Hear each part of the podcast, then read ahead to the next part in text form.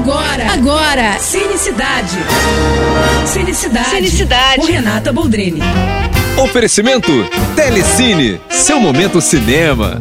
Olha, corre que só tem Turma da Velocidade essa semana chegando aos cinemas, hein? Duas dicas. O Cinemão Pipoca Velozes e Furiosos 9 traz de volta a família Toreto.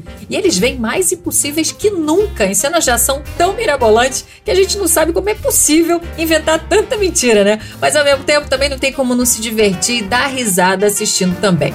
E eu assisti ainda no cinema IMAX e tava vendo assim a hora que ia cair um carro no meu colo, né?